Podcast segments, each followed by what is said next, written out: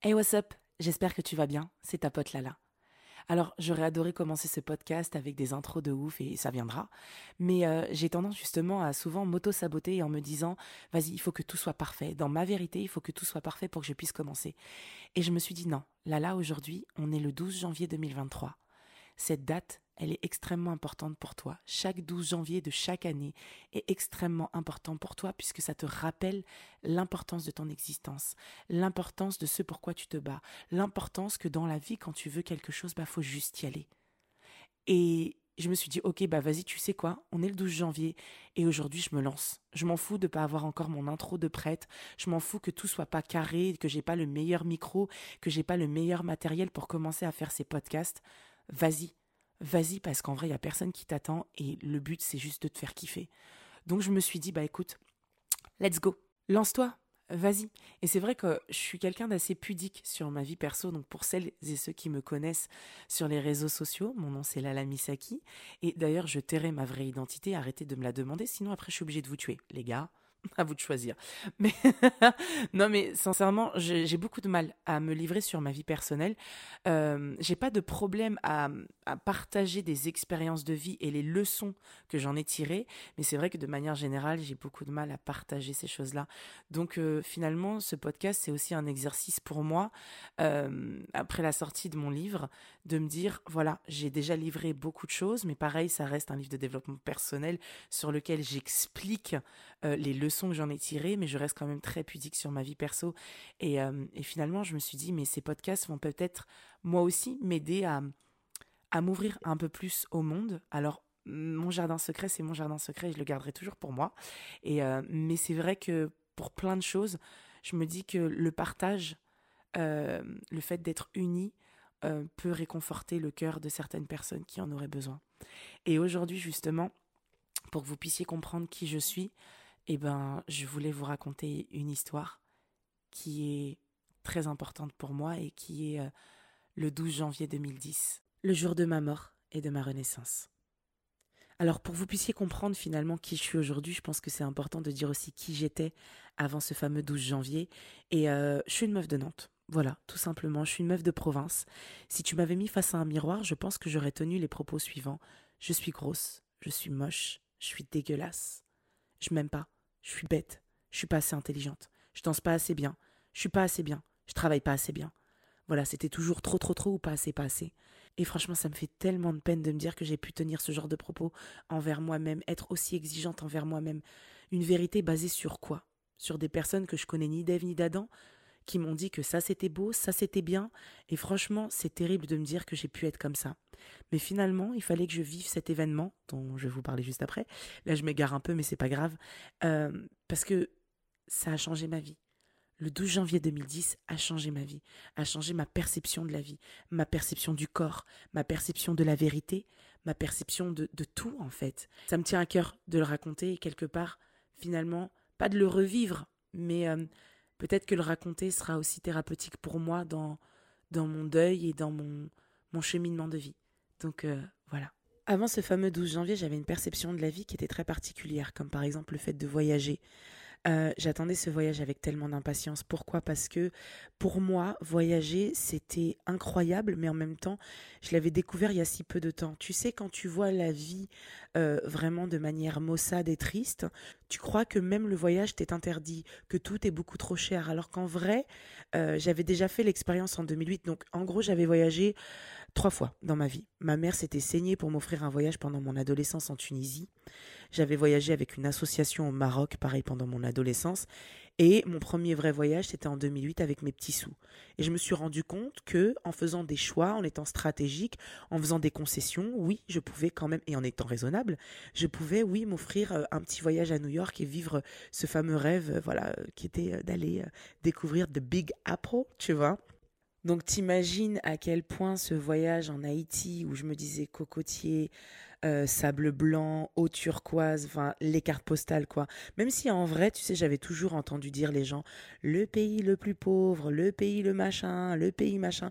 Et c'est vrai que moi, alors ça a toujours été dans mon caractère hein, de me dire mais attends, ok, vous dites c'est le pays le plus pauvre, mais en même temps votre pote que vous aimez tant, Christophe Colomb, lui-même a dit c'est la perle des Antilles. Ça veut dire que sur toutes les îles, Haïti, donc dans sa globalité, donc ça, ça prenait Saint-Domingue et Haïti, puisqu'à la base c'était Haïti tout court, cette île-là représentait la perle des Antilles pour Christophe Colomb. C'est que, ah, c'est de la frappe atomique, les gars. C'est vrai que j'étais partie sans a priori, je me disais, oh, ça va être incroyable. Donc là, le 11 janvier, je prends l'avion direction New York. Alors évidemment, c'est l'hiver. Je sais pas si tu te rappelles, à l'époque, c'était la mode des euh, bottes à poils. C'était laid, mais c'était très laid. Et ça se trouve, ça reviendra à la mode et j'en porterai en plus. Mais euh, maintenant, quand j'y pense, c'était très moche. Tu mettais ça avec un legging. Et, euh, donc, du coup, à l'époque, j'étais avec le père de mes enfants. Donc, on, se pose à New York pendant une nuit. Et là, on prend l'avion. On passe au-dessus de Miami. Et c'était très clair, on voyait très très bien, vu d'en haut comme ça, Miami. Je me disais, waouh, mon Dieu, c'est magnifique. Et là, je sais pas, je me suis pris, je me suis fait un kiff, parce que c'est le souvenir qui me revient là tout de suite. C'était de mettre les, les audios de méditation où tu entends le bruit de la mer. Et je m'imaginais sur la plage avec mes maillots de bain et tout, etc., etc.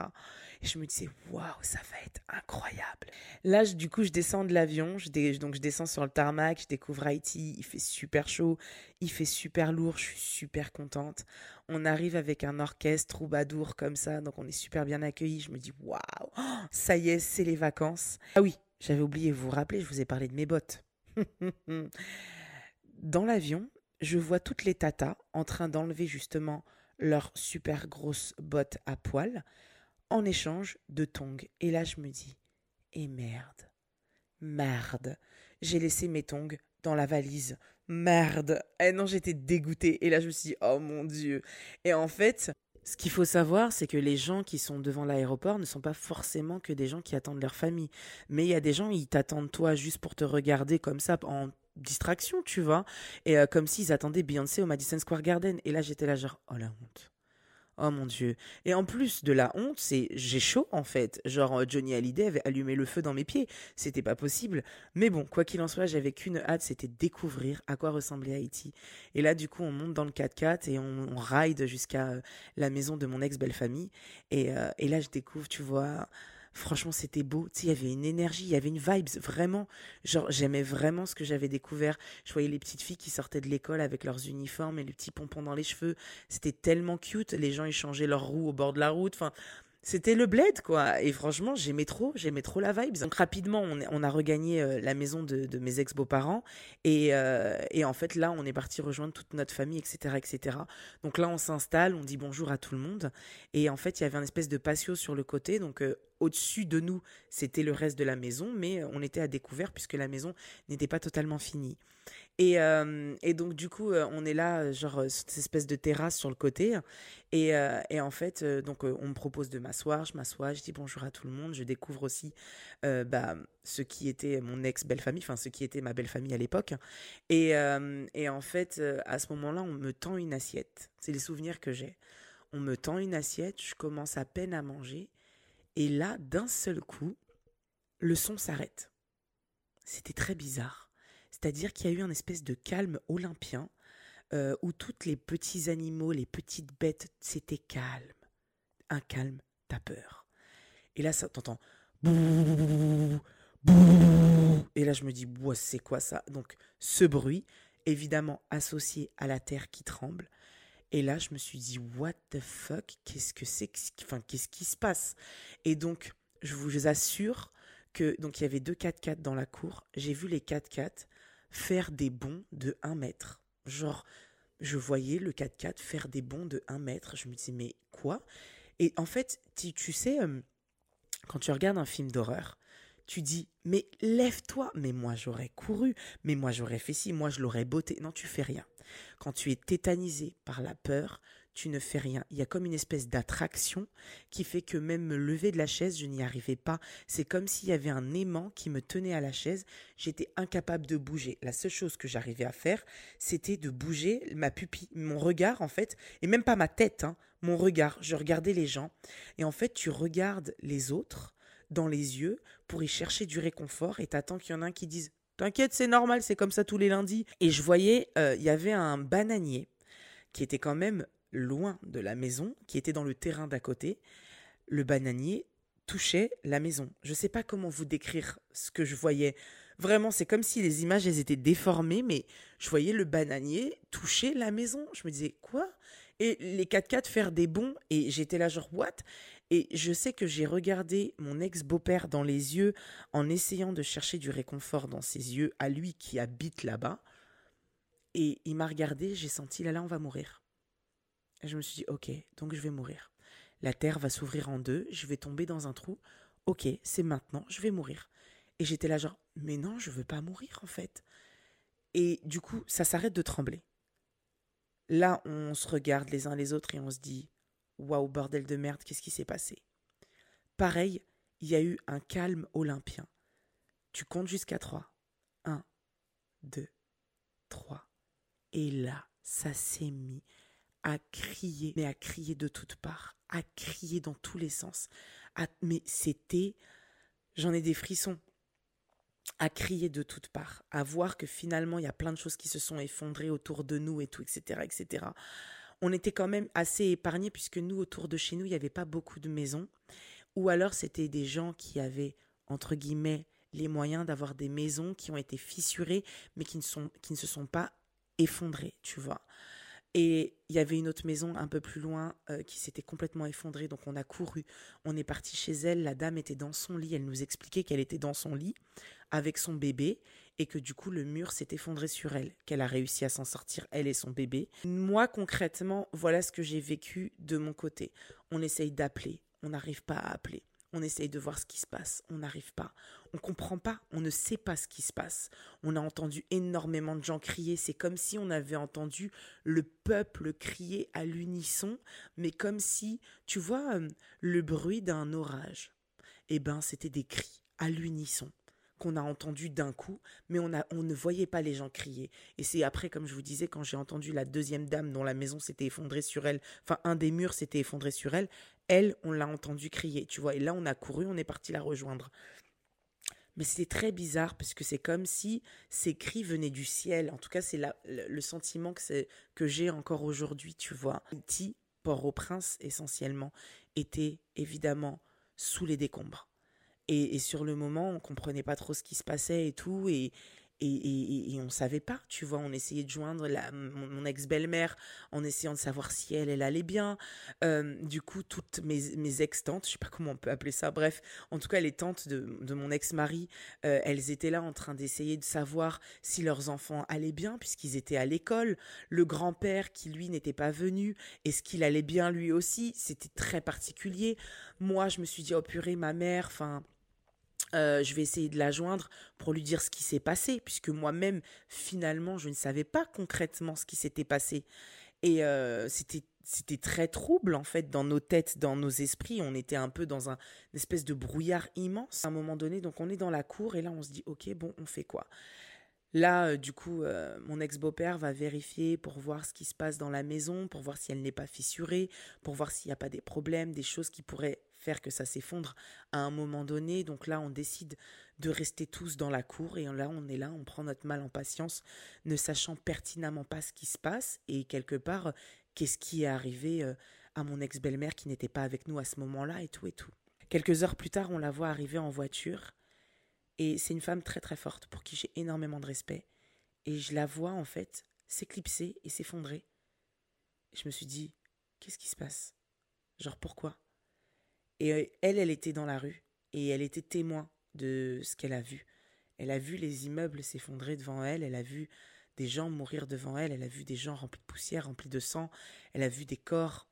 Et là, elle s'est dit, oh purée, je vais rentrer chez moi. Qu'est-ce que je vais dire à la mère de Lala? Puisqu'elle m'en a fait part après, euh, quelques années plus tard. Qu'est-ce que je vais faire? Qu'est-ce que je vais dire à la mère de Lala, en fait? Et elle est arrivée, elle a dit à son ami, ok, donne-moi des draps donne-moi des draps et je vais aller euh, les déterrer des décombres et les emballer comme tout le monde est en train de faire à l'heure actuelle. Et mais qu'est-ce que je vais dire à la mère de Lala en fait?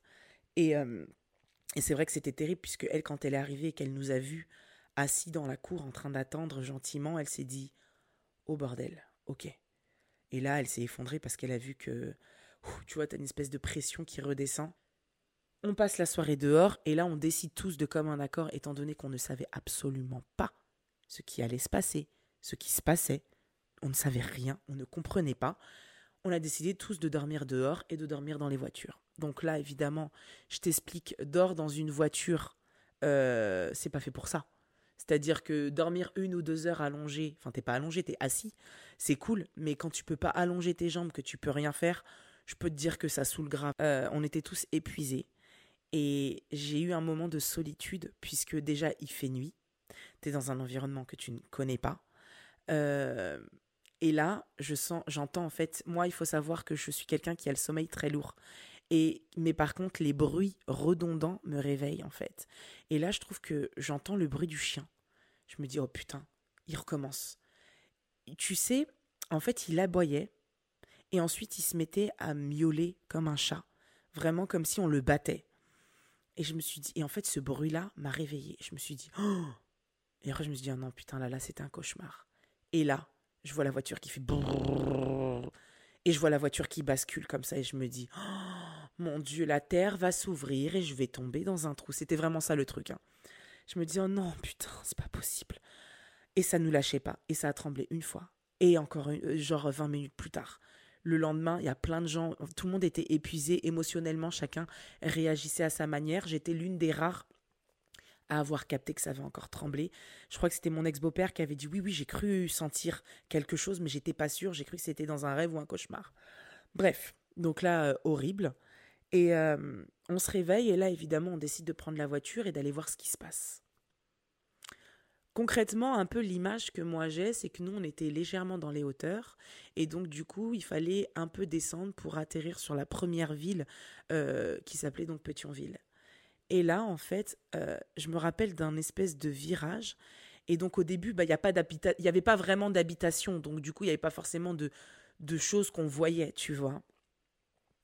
Et là, on rentre dans Petionville, on fait le, le, on tourne le virage, et là, je vois un corps emballé dans du tissu, un deuxième corps emballé dans du tissu, un troisième, un quatrième, six, sept, huit, les uns à côté des autres.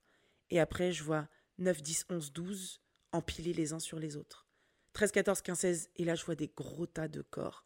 Et en fait, concrètement, quand euh, la famille avait identifié quelqu'un qu'ils connaissaient de leur famille, on l'emballait dans un corps, enfin dans un, pardon, dans un linge. Quand par contre c'était des corps de quelqu'un du peuple sortis des décombres par quelqu'un du peuple, on laissait la famille les identifier, donc on déposait le corps euh, au bord de la route, tu vois. Donc là au début j'ai vu des corps emballés, et là au fur et à mesure je vois des corps non emballés, grands, gros, petits, minces, jeunes, vieux. Et je me dis, waouh, euh, qu'est-ce qui se passe là? Et plus on avançait, plus je voyais des choses écrasées, des immeubles écrasés, un immeuble sur une voiture, une tête qui sort de la voiture. J'ai vu tout ça et je me disais, what the fuck Qu'est-ce qui se passe? Je me disais, c'est pas possible, je vais me réveiller, c'est un cauchemar, c'est quoi? Enfin, en fait, tu as l'impression d'être dans une stratosphère ou dans un autre univers, un monde parallèle où tu es là, tu regardes avec des yeux vraiment écarquillés et tu comprends pas ce qui se passe. Et en même temps, personne n'a aucune parole réconfortante. On ne se parlait pas. On était tous là, assis dans la voiture, à regarder devant, sur les côtés, derrière, et il n'y avait que le chaos. Il n'y avait que le chaos, il n'y avait que de la poussière, il y avait que des décombres, il y avait que des morceaux de pierre, il y avait que des corps, il y avait que des gens euh, qui étaient complètement dans le même état que moi en fait. Là où tu cherchais peut-être un petit peu de réconfort, tu n'en trouvais pas. Un petit peu de repère, un petit peu de t'inquiète, euh, non mais t'inquiète. Non, en fait, on était tous dans un monde parallèle et on ne comprenait pas ce qui se passait. Et là, évidemment, euh, bah, on se rend compte qu'il y a certaines personnes dont on n'a pas de nouvelles. Et là, on se dit, ok, on va aller voir où ils habitent. On débarque en bas de chez eux et là, on se rend compte que euh, bah, la maison est écrasée, l'immeuble, c'est qu'un tas de ruines. Et tu te dis, ok, euh, les gars, par contre, comment on fait en fait? Donc, c'était très particulier. C'était vraiment très particulier comme sentiment.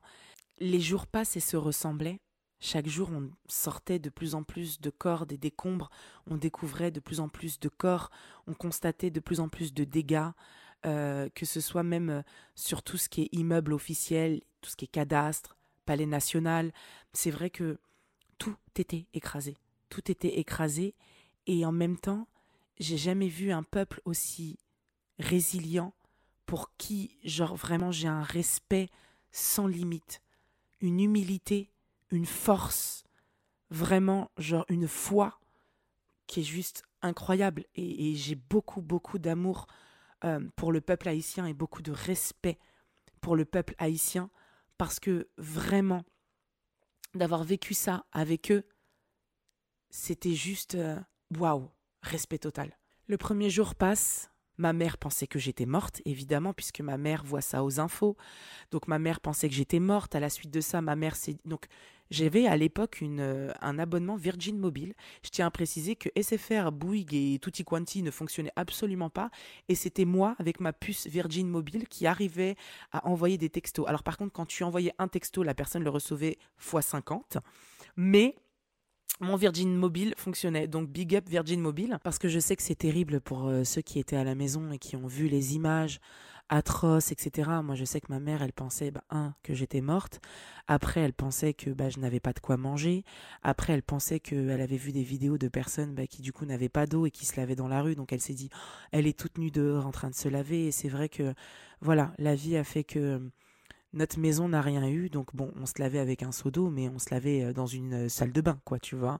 On avait de quoi manger, euh, voilà, c'était, on arrivait quand même à s'en sortir et à vivre avec ce qu'on avait, et, comparé à d'autres qui vraiment se sont retrouvés sans rien, c'était complètement différent. Et, et d'ailleurs, enfin, j'en parlerai après, mais j'ai eu une grosse période de, culpabilité quand je suis rentrée en France, puisque je culpabilisais de récupérer une maison qui tenait droit et d'avoir de quoi manger et d'avoir de quoi me laver. Et j'ai énormément culpabilisé puisque j'ai eu une phase. Je sais pas si c'est de la dépression parce que je pense pas. Mais en tout cas, j'ai eu une grosse phase de culpabilité qui faisait partie de mon deuil, tu vois. Et je, m'en voulais d'être en vie. Je m'en voulais d'avoir euh, d'avoir pu partir d'avoir pu, euh, de partir comme si rien n'avait existé quelque part, tu vois. Et, euh, et c'est vrai que c'était très dur. Mais bon, ça, on y reviendra après, euh, même si en vrai, là, ça fait déjà un moment qu'on parle, enfin que je parle, monologue du vagin. Mais, mais c'est vrai que voilà, c'était un ascenseur émotionnel et c'était vrai que ça me mettait face à l'importance de la vie, à la fragilité de la vie, la fragilité du corps aussi. Tu sais, ce qui m'a le plus traumatisé, et désolé s'il y a des âmes sensibles, un jour, en fait, on se baladait, je sais pas si on peut appeler ça une balade, mais on, on roulait en voiture et en fait, euh, il y avait énormément de corps. Et ce jour-là, il y avait euh, certainement une maman, donc décédée, nue. Donc peut-être qu'elle était dans sa douche, peut-être qu'elle avait juste un pagne, tu vois, dans sa maison, avec tous ses enfants posés à côté d'elle, les uns à côté des autres, avec un petit bébé posé également sur elle. Et cette image m'a perturbée pendant des années, puisque à compter de ce jour-là, je ne voulais plus dormir nu. Je, ne, je ne voulais plus dormir nu. J'ai été trauma. C'était impensable pour moi de me dire Oh mon Dieu, je peux pas dormir nu. Enfin, quand je dis dormir nu, moi je dors en culotte, tu vois, mais juste avec une culotte, ma passion. Et, euh, et du coup, euh, bah, impossible de dormir nu, en fait.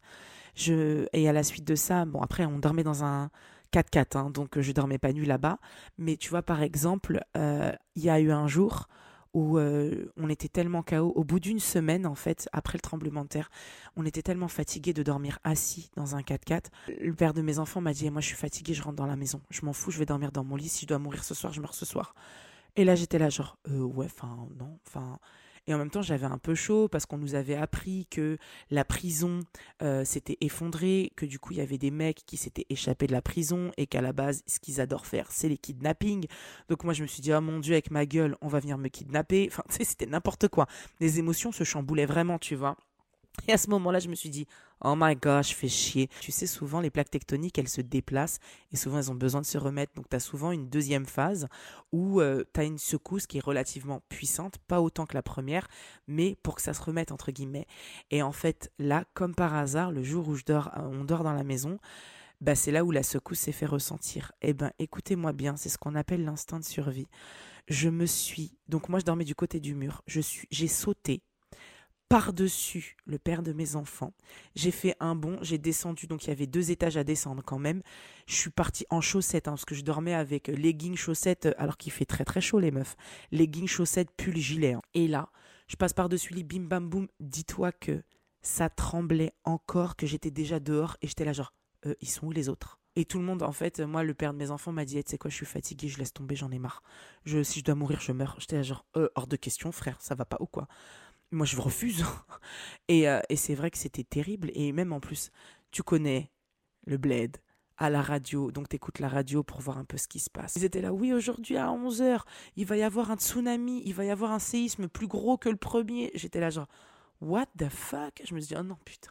Donc c'est aujourd'hui que je vais mourir. Depuis le début, là, je me bats pour pas mourir. C'est aujourd'hui que je vais mourir. Ah non, non, non, je refuse.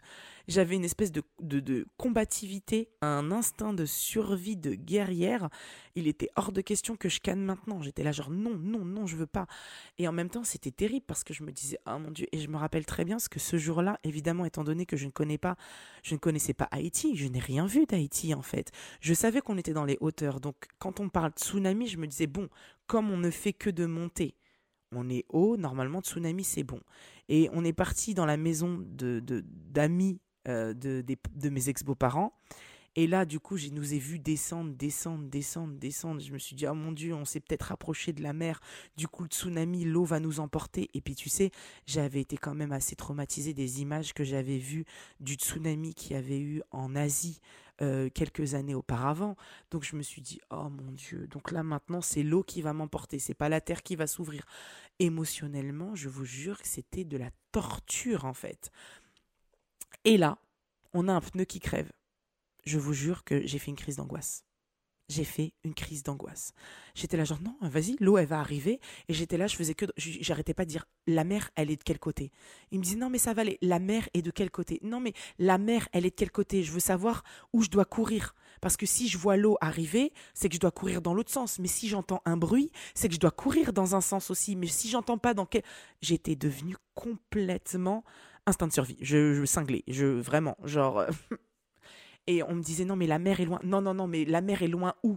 Qu'est-ce que vous appelez loin? J'étais vraiment fucked up. J'avais peur. Je vous jure j'avais peur. J'étais là genre non bordel j'ai encore plein de choses à accomplir. Je veux pas mourir maintenant en fait les gars. J'ai trop de choses à faire. Il y a trop de choses qui doivent se passer dans ma vie. Je ne veux pas mourir maintenant. Merde. Donc du coup j'ai un peu exaspéré tout le monde. Je, je m'en suis bien rendu compte ce soir-là.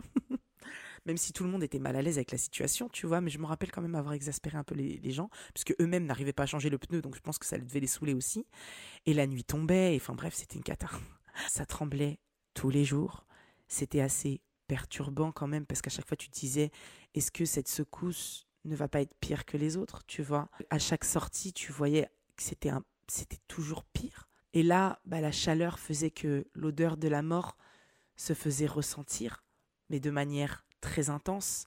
Donc là, tu commences à marcher avec des foulards pour pas que tu sentes l'odeur. Donc moi, souvent, on me, faisait rester dans la voiture, mais même, dans la voiture, tu sentais l'odeur de la mort. Tu voyais des corps qui, du coup, étaient récupérés sous des décombres, on va dire, un peu plus intenses. Donc, c'est-à-dire des corps déchiquetés. Et là, je me suis rendu compte que je voyais la fragilité du corps, en fait.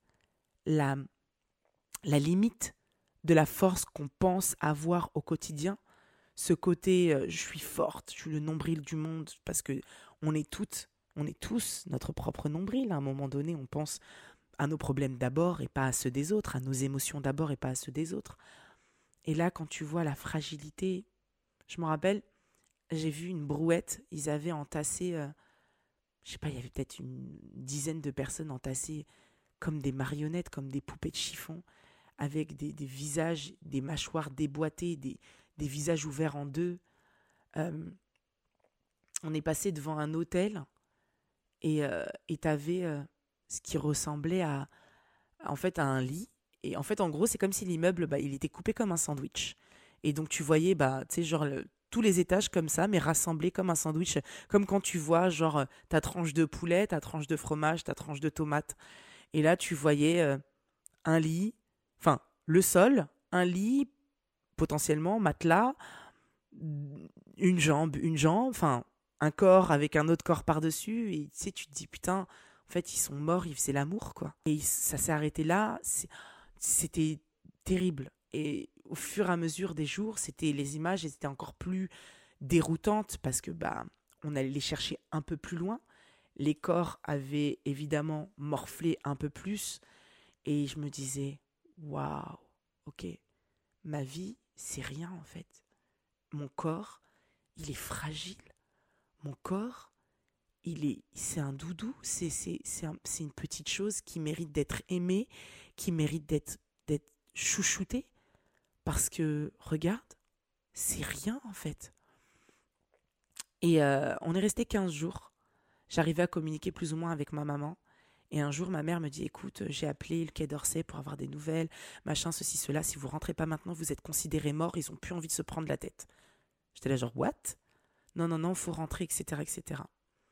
Donc là, on se dit Ok, on, nous, on voulait encore rester pour aider, tu vois. À la base, notre voyage était prévu pour être trois semaines. On était déjà à 15 jours. Et, euh, et là, en fait, on s'est dit Ok, bah, on rentre. Donc, euh, on est là, on rentre, on part. Euh, du coup, mon ex-belle-mère et le père de mes enfants et moi-même, on décide de partir, mais là c'est pareil devant le consulat français qui lui-même était écrasé. Là, on parle quand même de 15 jours sous 40 degrés. La mort, ça sentait vraiment waouh très très fort, tu vois. On avait entendu dire que les maladies commençaient à se faire ressentir parce que justement, bah, tellement de bactéries, de corps euh, sans vie avec la chaleur, etc., etc. Donc on est là, on, est, on se tient, on met nos têtes. Euh, il n'y avait pas encore les masques euh, Covid, hein, ça n'existait pas. Donc on mettait là nos têtes dans nos pulls, etc., etc., avec nos manches. On tenait nos visages, on essayait de passer pour, le, pour nous faire rapatrier, etc., etc. Et là, je me rappelle, il y avait une pente de salopards pour accéder à l'ambassade de France. Et ils nous ont dit courez, courez maintenant, ça, ils vont partir, courez. Et tu sais, comme il y avait un état de, de, de, panique constante, on se met à courir avec nos valises, on est là, on transpire, on a chaud, on, on, s'est dit, vas-y, si on n'arrive pas en haut, on va rater l'avion, on pourra pas rentrer, on va mourir. Enfin, c'était terrible ce que tu ressens à l'intérieur de ton corps pour que finalement on, on, arrive et là, ils nous font nous asseoir pendant je sais pas combien de temps. Et là, ils nous disent, non, vous prenez une brosse à dents, vous prenez pas vos valises. Et moi, à l'époque, j'avais, enfin, j'avais ma robe de mariée dedans. Donc j'ai dit non, j'ai besoin de ma robe de mariée en fait. Non, non, non, je devais me marier après en France. Euh, j'étais là, genre, j'ai pas d'argent pour acheter une autre robe, là, les gars. Je, je peux pas, en fait, non. J'ai besoin de ma robe. Non, non, vous la laissez ici, pas de valise, vous repartez tous avec des brosses à dents. Et étant donné que nous, on était les derniers, on n'était pas prévus sur le vol, entre guillemets, tu vois, parce que c'était un vol militaire, c'était pas un vol de tourisme. Et j'étais là, genre, non, s'il vous plaît. Je... Donc j'ai réussi à négocier pour garder ma valise, mais c'est pareil. C'était très perturbant. On arrive à l'aéroport euh, pour prendre nos identités parce qu'en fait, je vous explique. La plupart en fait des ressortissants français avaient déjà quitté le territoire. Et là, en fait, 15 jours plus tard, c'était soit du regroupement familial ou alors c'était des gens qui étaient blessés, qui étaient à l'hôpital et qui du coup regagnaient la France maintenant que leur euh, entre guillemets euh, leur état vital n'était plus en jeu, tu vois. Et c'est vrai que c'était très particulier. Le retour a été très douloureux, sachant que alors je vous je vous raconte avec mon histoire de valise, on est monté dans un premier avion militaire, donc sachant que c'est très perturbant. Déjà, un vol classique en classe économique, c'est pas archi confortable. Mais alors là, je vous jure que le confort zéro, les vols militaires, il y a confort zéro. Là, on prend un vol direction euh, la Martinique et là, ils nous disent, OK, euh, pour ceux qui vont à Paris, il faut descendre en Guadeloupe. Donc on s'est dit, ok, super. Donc on descend en Guadeloupe. Là, ils disent, on est arrivé en Martinique. On s'est regardé, non, ok, nous, on descend en Guadeloupe. Ok, on descend en Guadeloupe. Et là, je regarde sur le côté, je dis, c'est nos valises là dehors? Ils avaient laissé nos valises dehors. Donc là, je dis, s'il vous plaît, s'il vous plaît, parce que évidemment, pas d'hôtesse de l'air, rien du tout en fait. Et euh, on, attrape quelqu'un, donc un militaire, et on lui dit, mais là, nos valises à nous, c'est, oui, oui, euh, ah non, attendez, excusez-nous, pardon, ceux qui vont en France, vous descendez en Martinique. Donc ceux qui vont en France se réveillent, donc là, tout le monde, non, non, pardon, attendez, attendez, restez là. Donc là, on attend. Ok, ceux qui vont à Paris vont en Guadeloupe. Oui, mais nos valises, elles sont dehors. Oui, oui, vos valises vont rentrer, vous inquiétez pas. Donc là, je vois que nos valises re-rentrent euh, dans l'avion. Et là, ils disent Ah non, en fait, c'était là, c'est une blague. Mais hey, j'ai cru que j'allais. Ce jour-là, je me suis dit Mais c'est pas possible. Ce n'est pas possible. Ce n'est pas possible, les gars. Je vais péter un câble. J'ai fait péter un câble. Et euh, finalement, ils nous ont dit Ah non, pardon. On était là, genre, mais écoutez les gars. Et je vous assure que je suis pas en train d'exagérer sur le nombre de fois où ils nous ont fait chier avec cette histoire de valise. Vraiment, c'est ce qui s'est passé. Donc là, bah, je rentre en France. Je rentre en France et je rentre avec euh, ma culpabilité d'être vivante, la culpabilité d'avoir une maison qui tient, la culpabilité, comme je vous disais tout à l'heure, de, manger, de voir mes amis, d'avoir une famille, d'être heureuse en fait. Et en même temps, je me suis dit, ok, attends, attends, attends, attends, attends. J'ai eu cette, alors j'ai eu cette phase de culpabilité pendant, je dirais à peu près 4-5 euh, mois. Et à un moment donné, je me suis dit, attends là là, qui es-tu? D'où viens-tu? Qu'est-ce que tu veux pour ta vie? Qu'est-ce que tu veux pour toi? Qu'est-ce que tu veux pour les gens que t'aimes? En fait, tu n'as qu'une vie. Ton corps est fragile. Tu n'en as jamais pris soin. Ok, résolution numéro une, je vais en prendre soin. Ouais, ouais, ouais, ouais, ouais. Il est fragile, je vais prendre soin de lui. Je vais lui donner du love, je vais lui donner de l'amour, je vais lui faire des câlins, je vais lui faire plaisir, je vais l'écouter, je vais être attentionné envers moi-même. Ok, super. Ensuite, euh, bah, ce serait bien que je m'aime parce que j'ai plus envie de pleurer devant ce corps que j'aime pas parce qu'en vrai, il m'a protégé. Parce que quand il fait de la fièvre, il me protège. Parce que quand il fait, je tombe et que au lieu de pisser le sang jusqu'à euh, genre, je sais pas, pendant quatre semaines, bah il fait une croûte, etc., euh, etc. Mais c'est pour me protéger en fait, qui se, qui, fait de l'autodéfense. Donc, euh, je vais prendre soin de lui, ok. Et intérieurement, qu'est-ce que tu vas faire pour toi? Bah en fait, je vais essayer de tomber amoureuse de moi. Et comment on fait pour tomber amoureux? Bah on apprend à connaître la personne. Et c'est là où je me suis dit, ok, là, là, tu vas apprendre à te connaître. Parce que tu vas plus culpabiliser. Je t'interdis de, de aujourd'hui de te dire que s'il y a un truc que tu as envie de faire, genre tu le fais pas parce que c'est pas, euh, pas faisable. Tu vas essayer, tu vas certainement échouer, mais tu vas essayer, tu vas aller au bout de tes rêves, tu vas la construire, la vie dont tu as toujours rêvé, et ton corps, tu vas le respecter, et tu vas t'aimer, et tu vas prendre conscience qu'en fait, dans la vie, si tu veux quelque chose, bah, il faut aller le chercher. Tu vas prendre conscience que ta vie, elle est précieuse. Tu vas prendre conscience que non, nous ne sommes pas éternels. Et que par conséquent, ce temps que tu as sur Terre, tu vas le prendre pour faire des choses qui vont laisser une trace. Tu vas prendre conscience que ce temps qui te reste sur Terre, tu vas le prendre pour apprécier ta propre présence. Tu vas le prendre pour partager avec les gens que tu aimes. Sur le drapeau haïtien, il est écrit que l'union fait la force. Le hasard n'existe pas. Il fallait que tu vives ces choses pour être la femme que tu es. Qui es-tu, Lala? Qui es-tu? T'es qui, meuf? Et c'est comme ça que l'histoire a commencé. Et que le jour 1 de ma vie a commencé. Et c'est pour ça que je dis souvent, la fille de cette carte d'identité, elle est morte le 12 janvier 2010. Pour laisser naître Lala Misaki. Alors Lala existait déjà, parce qu'on m'appelait déjà comme ça depuis très longtemps. Mais euh, je suis née le 12 janvier 2010. Et je suis fière de la personne que je suis devenue. Je suis fière de...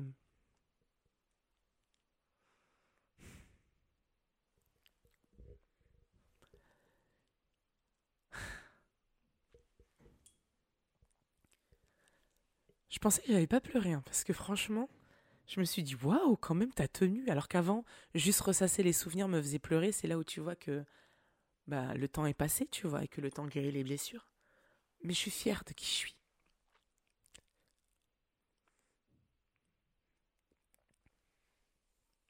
Je suis fière de qui je suis devenue. Et, euh, et je suis fière d'avoir vécu ça, d'en être sortie vivante, évidemment. Et, c'est vrai que ça m'a rendu très nostalgique. Alors, je suis quelqu'un de très nostalgique aujourd'hui.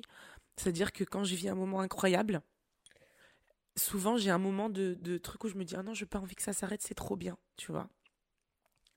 Et, euh, et, je me dis aussi Ah putain, c'est peut-être la dernière fois que je te vois. Donc, c'est vrai que quand je dis au revoir à quelqu'un que j'aime, bah, je lui dis au revoir comme si c'était la dernière fois que je le voyais parce que c'est peut-être le cas. Euh, et c'est vrai qu'aussi après, ce que ça a généré chez moi, c'est l'instinct de survie. C'est-à-dire que même encore aujourd'hui, quand je rentre dans un endroit, euh, donc 13 ans plus tard, quand je rentre dans un endroit, je regarde où se trouve la sortie de secours. Euh, je regarde où est la sortie la plus proche. Je n'aime pas la foule parce que je veux pouvoir me barrer vite s'il y a quelque chose. Euh, je, tu vois. Donc, c'est vrai que voilà, je, ça, ça a changé ma vie et je ne regrette absolument pas. Et voilà, je sais même pas comment terminer le podcast tellement je suis émue et que waouh. C'est très bizarre pour moi d'en avoir parlé, c'est très bizarre pour moi de m'être livré sur ça, d'avoir ressassé ces souvenirs. Je voudrais dédicacer ce podcast à, tous ceux qui étaient en Haïti le 12 janvier 2010 et qui ont perdu la vie. Euh, et qui aujourd'hui auraient peut-être aimé euh, juste voir un lever de soleil, un coucher de soleil, juste voir le sourire d'un enfant, juste voir les gens qu'ils aiment, juste manger un délicieux repas. Et je me suis toujours promis de d'honorer leur mémoire. À travers les petites choses de la vie. Waouh Donc voilà. Waouh, putain. Je le termine comment le podcast du coup? Je vais terminer ce podcast par une phrase que j'ai mise dans mon livre qui s'appelle Hors normes. On sait quand la vie commence, on ne sait pas quand elle se termine. Alors viens entre les deux, on écrit une histoire magnifique. Voilà. Et je pense que c'est comme ça que se termineront euh, tous mes podcasts. Ouh, c'était pas facile.